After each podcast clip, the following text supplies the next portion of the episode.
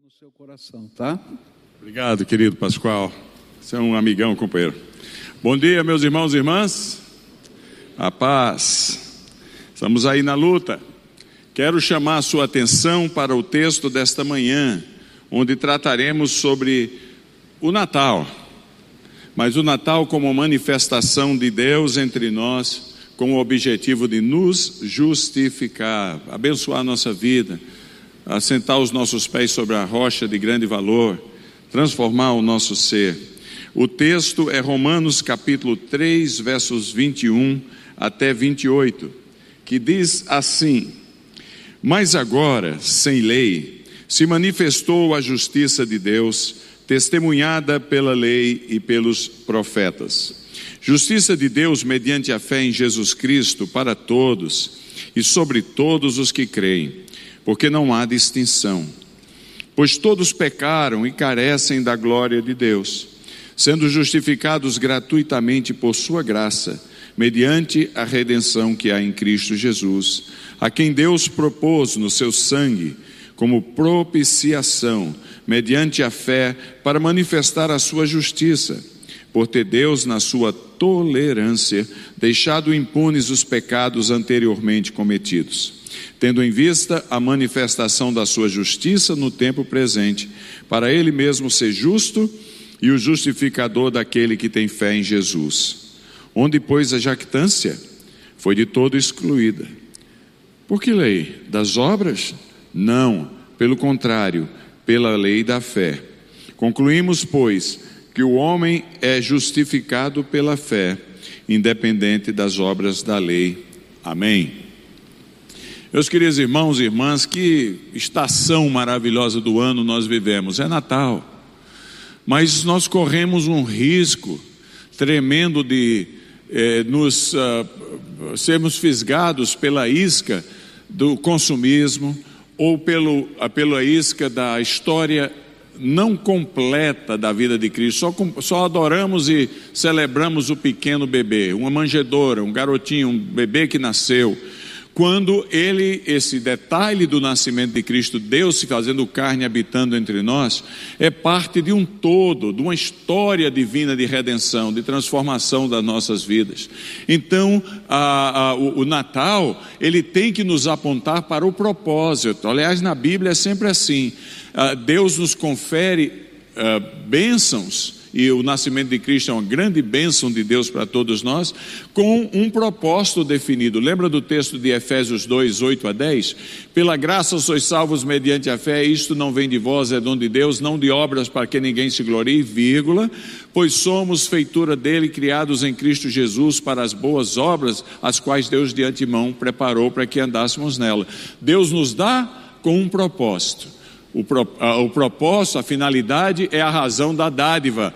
Cristo nasceu com um propósito. Cristo está, eh, veio, habitou entre nós com um propósito. E o propósito é o propósito de justificar as nossas vidas. O nome é o verbo justificar, perdeu um pouco do seu conceito uh, teológico se a gente não entender o que a Bíblia diz. Mas justificar na luz da, na, à luz das Escrituras é tornar-nos justos. É um processo jurídico na qual Deus declara a mim e a você que nós fomos perdoados transformados e declarados limpos. E Ele coloca-nos em Cristo, assentados já no, em Cristo nos lugares celestiais, nos garante essa bênção de, de viver pela fé, o justo que vive pela fé. É um processo completo de Jesus transformando as nossas vidas. E isso só aconteceu porque no âmago, no centro desse processo todo, Deus se fez carne e habitou entre nós. O texto que nós lemos nesta manhã nos apresenta Cristo como a justiça de Deus. Ele é em si o encorpar, o encorpamento, digamos assim, desse plano de Deus. Ao se fazer carne, ele se tornou a manifestação visível de Deus, da justiça de Deus por cada um de nós. Mas o texto diz mais: em Cristo, desde o seu nascimento até a sua cruz e ressurreição, a, a, o interesse de Deus em transformar nossas vidas, abençoar nossas vidas, nos fazer pessoas novas, perdoadas, limpas, santas, justificadas, ela foi manifestada. Observe o texto bíblico aí: justiça de Deus manifestada. Essa é a palavra que aparece aí no nosso texto em português. No, no, no, no grego, a palavra para manifestar significa uma luz que ninguém consegue ofuscar. É um brilho que não se pode esconder. Lembra da estrela que aparece aos pastores lá no vale, da, ao redor de Belém, não muito longe do centro da cidade de Belém? O mesmo vale onde Boaz e Ruth se encontraram, chamado Vale dos Pastores. Ali eles estavam e de repente uma luminosidade, um anjo no céu dizendo: Vamos a Belém, vão lá, nasceu o Salvador, uma luz, uma estrela, e nós celebramos tudo isso. Quando é manifestada a graça de Deus, quando é manifestada a justiça de Deus, a bondade de Deus, ninguém pode esconder. Foi assim com os, os que chamamos de, de uh, sábios do Oriente que vieram a Jerusalém, tiveram a revelação, foi manifestado para eles ali vieram. Foi assim com as pessoas de Judá, de, de Judéia e da Galiléia, e foi assim na sua e na minha vida. Quando Cristo nasceu na sua vida, quando Cristo se tornou presença na sua vida, a presença da justiça de Deus não pode ser ofuscada.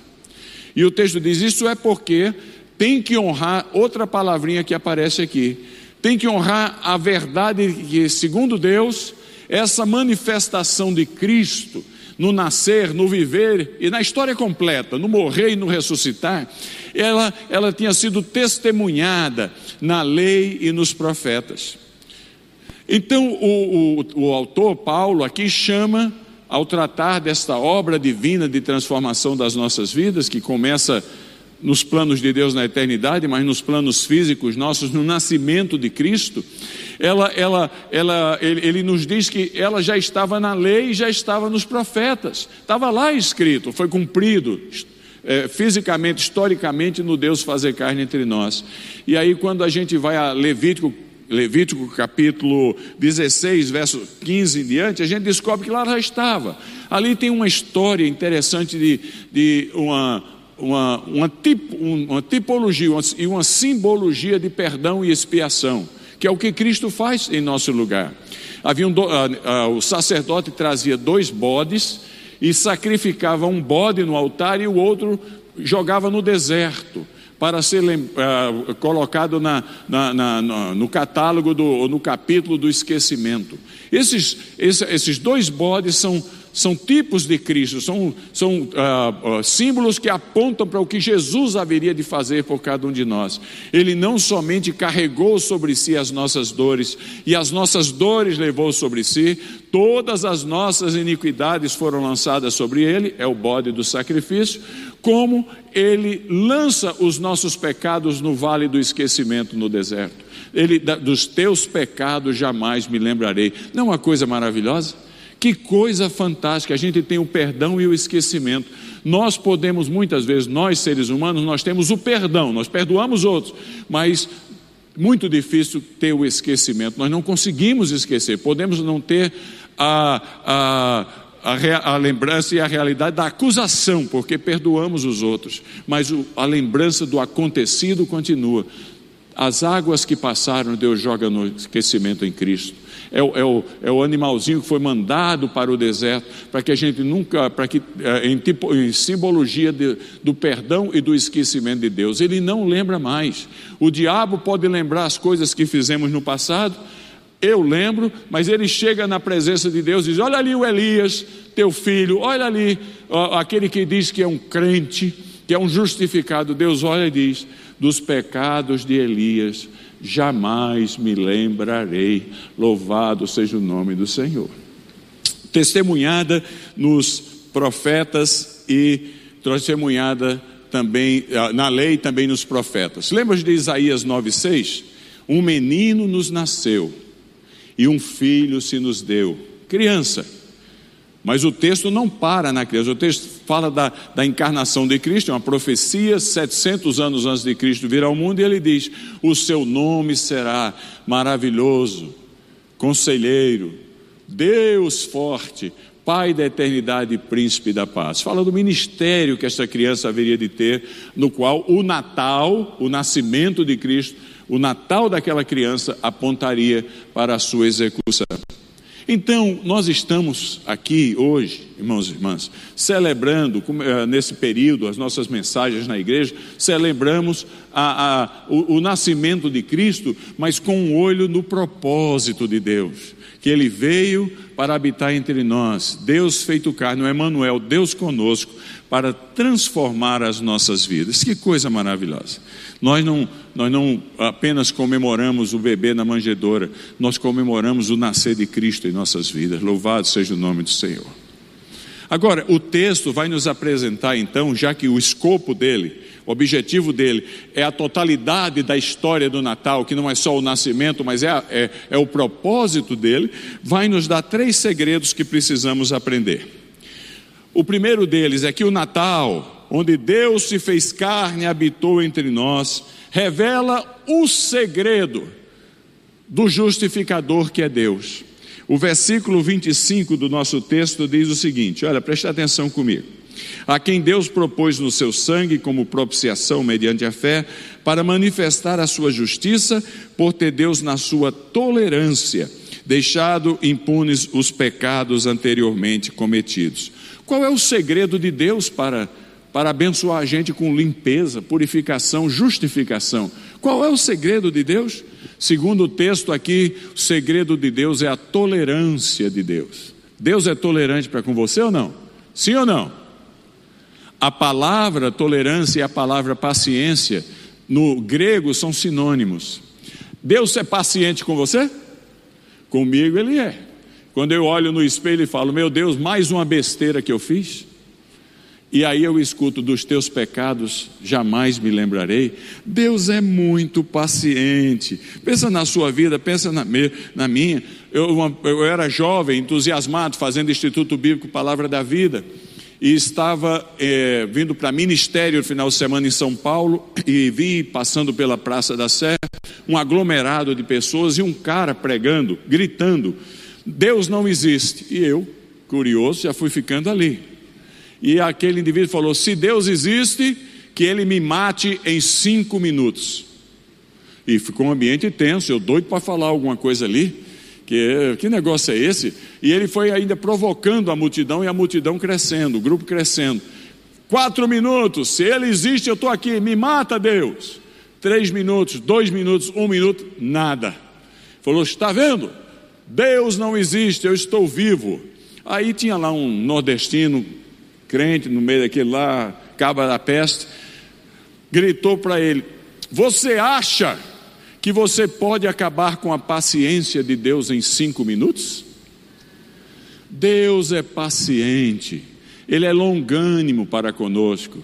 Ele é tolerante para conosco, é uma coisa maravilhosa, é fenomenal. Aí você, tem, você pergunta: então Deus é um bonachão? Será que é, é, é, é, é o que eu faço não, não, não importa? Importa demais, porque a base da tolerância, diz o texto aí no versículo 25, é uma palavra teológica preciosa, é a palavra propiciação. A palavra no grego é hilastério, que significa um escudo que nos cobre. É a ideia dela, um escudo que nos cobre aos olhos de Deus. Este escudo é o sangue de Cristo. Custou demais para Deus ser paciente para com cada um de nós. Custou o nascer, o viver, o morrer e o ressuscitar do seu filho. O sangue de Cristo nos purifica de todo pecado. Por que, que Deus é paciente para conosco? Por causa da propiciação. Propiciar significa tornar favorável por causa de Cristo, do Natal, da vida e da morte de Cristo, por causa do processo todo, da história toda, Deus olha para a gente com os olhos favoráveis. Por causa de Cristo, Ele é paciente para com cada um de nós. Não é maravilhoso? essa propiciação, esse tampa-pecado, essa tampa que cobre os nossos pecados dos olhos de Deus, ela, ela é suficiente para o mundo inteiro. Em sua suficiência, não precisa haver um outro sacrifício de Cristo. Se o mundo inteiro resolver crer, é suficiente o que Cristo fez, de uma vez para sempre, mas ela é particularizada na sua e na minha vida. Na sua e na minha vida o, o, o rilastério de Deus, a propiciação de Deus, o, o tampa-pecado de Deus. Quando Deus olha para você, quando Deus olha para a minha vida, a, o, o paradigma mudou. Ele não nos olha mais como perdidos, ele nos olha como cobertos pelo sangue de Cristo. Pelo prisma, pela lente do sangue de Cristo, ele, ele diz: Isso aí não tem mais nada. Os pecados foram purificados. O sangue de Cristo nos purifica de todo pecado. Louvado seja o nome do Senhor. O texto também nos diz, no verso 24, que o, re, o resultado dessa ação de Deus, de nos abençoar, esse é o segredo dele, o resultado do, desse segredo divino de nos abençoar é a nossa redenção. E o versículo seguinte fala de, de, de, a ideia toda de não só de redenção, mas a ideia de remissão. São duas palavras do, do Novo Testamento lindíssimas, porque ele fala: no, temos a redenção que há em Cristo Jesus e nos diz, ele deixou impune os pecados anteriormente cometidos. Isso é remissão. O que quer dizer essas duas palavras complicadas? Redimir significa é, uma, é, redimir significa uma mudança de status, uma mudança de perdido para achado, de morto para vivo, de sujo para limpo. O sangue de Cristo nos redime. Remissão, quando você compra um, um, um título de um clube, é um título Sócio remido significa que a titularidade daquele título mudou, pertencia a outro, agora pertence a você. Ninguém mexe, você é o dono daquele título. Então nós somos redimidos e nós somos remidos. A titularidade mudou, o dono da nossa vida mudou, o chefe do nosso ser mudou, aquele que nos comanda é outro. Nós não pertencemos mais ao diabo, ao mundo e ao pecado, nós pertencemos a Cristo. Somos dele, ninguém nos tira das mãos dele mudou a nossa titularidade, mudou o nosso status. Não é uma coisa maravilhosa?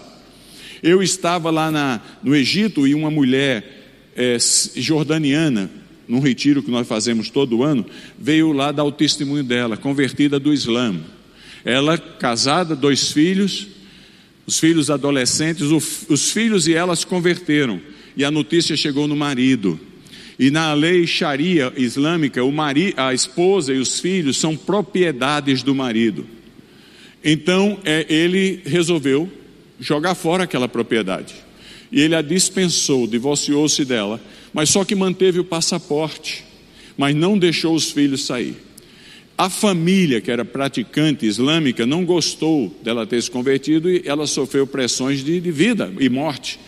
Ela conseguiu, sem documentos, sem nada, via a, a fronteira do Egito para baixo de Acaba, no Mar Vermelho, entrar no Sinai, entrar no Egito e chegar até Cairo. Porque ela sabia que no Cairo tinha um pastor amigo, que é um, da nossa rede, tinha tem muitas casas de refúgio para convertidos que estão em situação de tensão. Esta mulher uma, é uma ótima professora de inglês. E ela sobreviveu por um ano dando aulas de inglês. Nisto o marido gostou de outra mulher. E a mulher não gostou dos filhos dele. E como ele apaixonou-se pela mulher, descobriu onde, onde estava a ex-esposa, que usava um nome falso para não ser encontrada, mas disse, descobriu, arrumou um jeito de descobrir e mandou uma carta para ela e disse: Arrumei uma outra mulher, outra esposa. Ela não quer os filhos. Então eu estou propondo a você, você comprar os filhos. Lembra, é propriedade. Esse é quanto vai custar cada um dos filhos. E no dia que ela estava conosco, ela, ela disse: Hoje é o dia mais feliz da minha vida. E eu perguntei para ela: Mas por que é o dia mais feliz da sua vida? Traduzindo-a para o português, na, para os 100 pastores e líderes que estavam lá, ela falou: contou a história dela.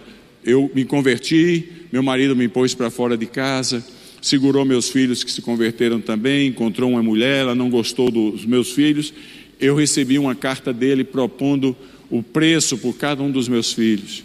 E eu trabalhei duro este ano, mas duro. E eu levantei os recursos para comprar os meus filhos. Eu falei, conseguiu tudo? Ela falou, quase tudo. O que não consegui, a igreja me deu. E eu comprei os meus filhos. E amanhã os meus filhos estão chegando é, para mim no voo vindo da Jordânia. E eu já estava completamente quebrado ali, chorando, chorando copiosamente. Eu disse: Minha irmã, a senhora é o caso mais vívido que eu contemplei, que eu encontrei na vida do que significa a redenção e a remissão de pecados em Cristo. Porque na redenção de Cristo, nós somos de Deus duas vezes. Nós somos de Deus porque Ele nos criou, e nós somos de Deus porque Ele nos comprou. Essas crianças são suas, esses adolescentes, duas vezes, porque a senhora as gerou e porque a senhora as comprou. Aleluia. Este é o segredo: Deus é o justificador. Ele nos gerou e ele nos comprou em Cristo Jesus. Segundo segredo, o Natal nos aponta para o segredo da justificação propriamente dita, desse ato jurídico de Deus dizer que a gente está bem, perdoado, santificado e justificado. O texto nos diz no versículo 26 que Deus é ao mesmo tempo o justo e o justificador daquele que tem fé em Jesus. A ideia aí, aliás, antes de eu falar da ideia, um, um, um indivíduo chegou para mim e falou assim: Deus tem que me dar tudo o que eu mereço. O que, é que você acha dessa frase? Tudo que eu mereço. Falei, rapaz, essa é, o, é a afirmação mais perigosa que eu já vi na vida. Porque se Deus for dar para a gente tudo que a gente merece, a única coisa que sobra para a gente é um lugar quentinho. Bem quentinho. Tudo é bondade dele. Ele é ao mesmo tempo justo, de quem não se acusa de nada, e aquele único que tem a capacidade de dizer que a gente está limpo. Ele é o justo e o justificador, porque acusador nós temos demais. A cena da justificação é um tribunal. Esse tribunal tem um juiz sentado lá no, no, uh, no seu lugar, na sua cadeira, e tem um advogado de acusação, que é o diabo. Porque o diabo lembra dos meus pecados, eu lembro dos meus pecados, e quando o diabo me acusa diante do Pai, o Pai diz: Dos pecados do Elias jamais me lembrarei, sua acusação é imprópria. Mas antes que ele faça essa declaração, há um processo. Processo seguinte: o que nos acusa diante de Deus? O que nos acusa diante de Deus são os nossos pecados. Todos pecaram, diz o texto no versículo 23, e carecem da glória de Deus. Todos erraram alvo dos objetivos de Deus para a nossa vida. Todos nós que estamos aqui fazemos coisas que não fazem parte do original de Deus para a nossa vida. Nós erramos, e a Bíblia chama esse, esse perder o alvo de, de pecado. Todos nós nos distanciamos da bondade de Deus. Então a acusação é é pesada. Mas e qual é o nosso crédito? Nós podemos pensar que, para a nossa defesa, nós poderíamos usar talvez as nossas boas obras. Só que Isaías 64,6 diz que tudo que você faz, tudo que eu faço, no final, por mais cara de piedade que a gente tenha, a gente gosta de ouvir os outros dizendo, bem feito. Porque há uma vaidade, há um orgulho, há uma, uma busca de, de, de louvores no coração de cada um de nós que é contaminado por essa coisa de errar o alvo. Ninguém é 100% doador de toda a glória a Deus. A gente gosta de compartilhar a glória de Deus, diz a Bíblia. A gente gosta de deixar de ser cooperador com Cristo para ser competidor de Cristo.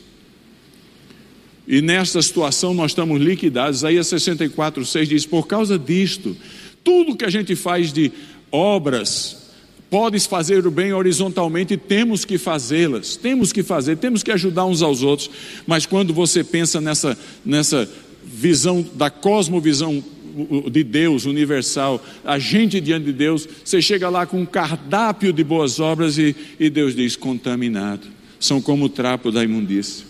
Estamos liquidados, meu amigo. Liquidado, Pascoal. A, a, a, ficamos desesperançados.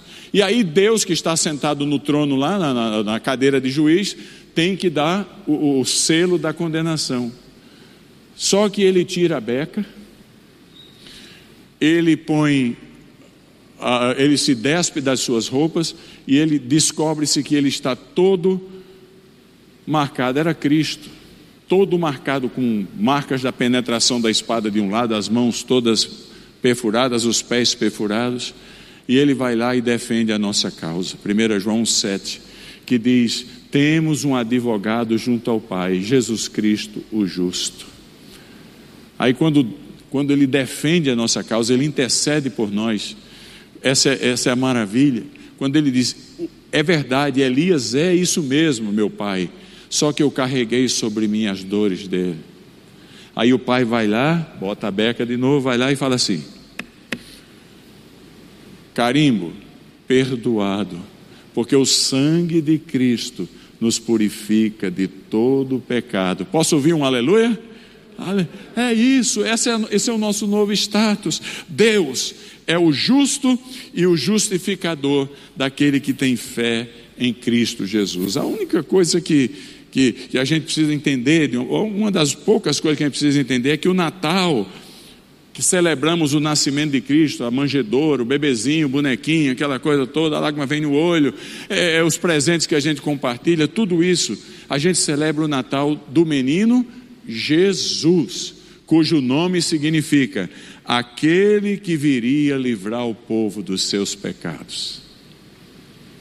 Deus é o justo e Deus é o justificador daquele que tem fé em Cristo. Concluindo, vem o terceiro segredo. Já vimos o primeiro dos segredos que o Natal, Deus se fazendo carne e habitando entre nós, revela o segredo de Deus mesmo, que é a paciência dele baseada no tampa pecado no litron e no rilastério de Deus, como diz no, no, no, no grego. Segundo, o Natal, segundo o segredo, nos aponta para a, a, verdade que Deus, ao mesmo tempo, é o justo, nada pode acusá-lo, e o justificador, é o único que pode decretar que fomos perdoados, salvos, abençoados e assentados nos lugares celestiais em Cristo Jesus. E o terceiro e último segredo é o segredo que o Natal nos revela o que compete a cada um de nós. Qual é o nosso segredo nesse processo todo? Segundo o texto, dos versículos 21 até 30, a palavra que mais aparece ali é a palavra fé. Duas letrinhas, fé. Oito vezes aparece no texto, fazendo perguntas claras. Então, você agora está limpo, está perdoado, está salvo, está justificado por causa das obras? Resposta: não, pela fé. Porque a obra produz orgulho, diz o verso 20, é, 27. É pela fé, que a fé é a, a, anula o argumento da jactância, da soberba, do orgulho, porque a fé é dom de Deus. Efésios 2, 8, 9 diz: Pela graça sois salvos por meio da fé. Isto não vem de vós, é dom de Deus, não de obras para que ninguém se glorie. Não há, ó, não há vaidade, não há orgulho, não há jactância, é bênção de Deus. A nossa função é retornar a capacidade de crer para aquele que nos deu a capacidade de crer, entregar nossas vidas a Ele. Os pastores tiveram que crer para saírem do vale dos pastores e virem até Belém. Tem que haver, tem que haver esse movimento. Eu creio e ajo, me dedico e me entrego. Quando cremos, meus irmãos, Cristo nasce, irmãs, Cristo nasce em nós e a vida deles é manifesta em cada um de nós. Olha, eu quero terminar com um testemunho ou dois. Ah, ah, eu estava conversando com um pessoal lá na Igreja Batista de Zarle, no Líbano, curdos, que tinham fugido do norte na fronteira com a Turquia e vieram para Zarle e encontraram Cristo. Um deles era um homem que saiu de Zarle com sete membros da sua família, esposa, filhos e ele. E o ISIS saiu perseguindo os guerrilheiros, mataram a todos, menos ele e o filhinho de cinco anos, que sobreviveram, colocando a mãe e os irmãos sobre eles, mortos, para que eles não vissem que eles estavam vivos por baixo. E no meio daquele desespero, correndo risco de vida, Jesus aparece para eles nas montanhas do norte da Síria. Um vulto luminoso, entendeu? Eu sou Issa, Issa, isso é Jesus na, na, na linguagem é, islâmica. Eu sou isso, eu vou levar você para um lugar de segurança. Ele veio para o Vale de Beca, desceu a montanha, chegou no Vale de Beca, e, e lá no Líbano, e, e, naqueles maravilhas de Deus sobrou, encontrou o, a, a, Igreja Batista de Zarle, que é uma igreja ativa com, com refugiados, e ali ele converte-se e vem conversar com a gente. Ele diz que a agonia dele, a agonia dele era pensar no filho de cinco anos que só tinha visto morte E de repente estava lá o filho com ele, conversando com a gente, falando de vida. Jesus é a ressurreição e a vida. Todo aquele que nele crê não perece, mas tem a vida eterna. O outro caso foi um médico no Afeganistão, em Cabul, um, um líder do movimento ligado à Al-Qaeda em Cabul, procurou ele lá e disse: Eu quero casar com sua filha. História real, 12 anos a menina. O médico falou, mas ela, ela só tem 12 anos. Falou: Amanhã eu venho para, para pegar a sua resposta. Se você disser sim, tudo bem, você vive. Se você disser não, eu caso e ainda mato você. E ele entrou num pânico. E naquela noite, ele teve uma visão de Cristo luminoso, uma, uma, ele não sabia que era Cristo, uma voz, um vulto luminoso, e disse: Pegue o que você puder e saia daqui com sua família hoje à noite, e eu vou levar você a um lugar de segurança. E ele perguntou: Quem é o Senhor? Ele falou: Você saberá quem eu sou quando chegar onde eu estou lhe mandando. Lembre dessas palavras: Tive fome e me deste de comer, tive sede e me deste de beber, estava morto e me vestiste. Estava nu e me vestiste. Ele anotou aquelas palavras, saiu com a família, conseguiu andar muito, pegar um barco e chegar na ilha grega. Marinha o resgatou e levou para lá. Quando chegou lá e desceu do barco, a primeira coisa que ele viu foi a tenda de psicólogos, psiquiatras e uh, especialistas em trauma da igreja da nossa rede em Helsinki, que haviam ido servir lá. E uma tenda amarela, que eu tenho a foto lá, lá estava escrito bem grande, letras garrafais na frente da tenda: Tive fome, me deste de comer, tive sede, me deste de beber, estava nu e me vestistes, Jesus Cristo. Eu tenho a foto do batismo dele com mais 300 pessoas na, na Pentecostal Central de Helsinki. Respondeu em fé, respondeu em fé, foi perdoado, justificado e salvo. E finalmente, o, o, nós estamos, essa igreja ajuda os projetos maravilhosos na Síria, entre as quais o projeto com viúvas, que os maridos tiveram a cabeça cortada e as casas explodidas. Todas muçulmanas estão vindo a Cristo. São, agora temos 600 na lista para serem adotadas. Presentemente estamos com 100 adotadas, de 120 que originalmente queriam. Mas ela, no dia que foi lançado o projeto, elas estavam lá com seus filhos, de 17 anos para baixo, a igreja batista lotada, e eu falei para elas: vocês já, já apanharam demais, aprenderam mais do que deviam sobre o Deus da morte. O Deus da morte matou seus maridos, destruiu suas casas. Aqui vocês não aprendem mais dele vocês quiserem vir, vocês vão aprender sobre o Deus da vida, aquele que disse: Eu sou a ressurreição e a vida, aquele que pode transformar vocês de dentro para fora. Aqui é cristão, se vocês quiserem, tem que aprender, de, vão aprender de Cristo e vão ser transformados, vão ser ajudados, mas vão ser transformados.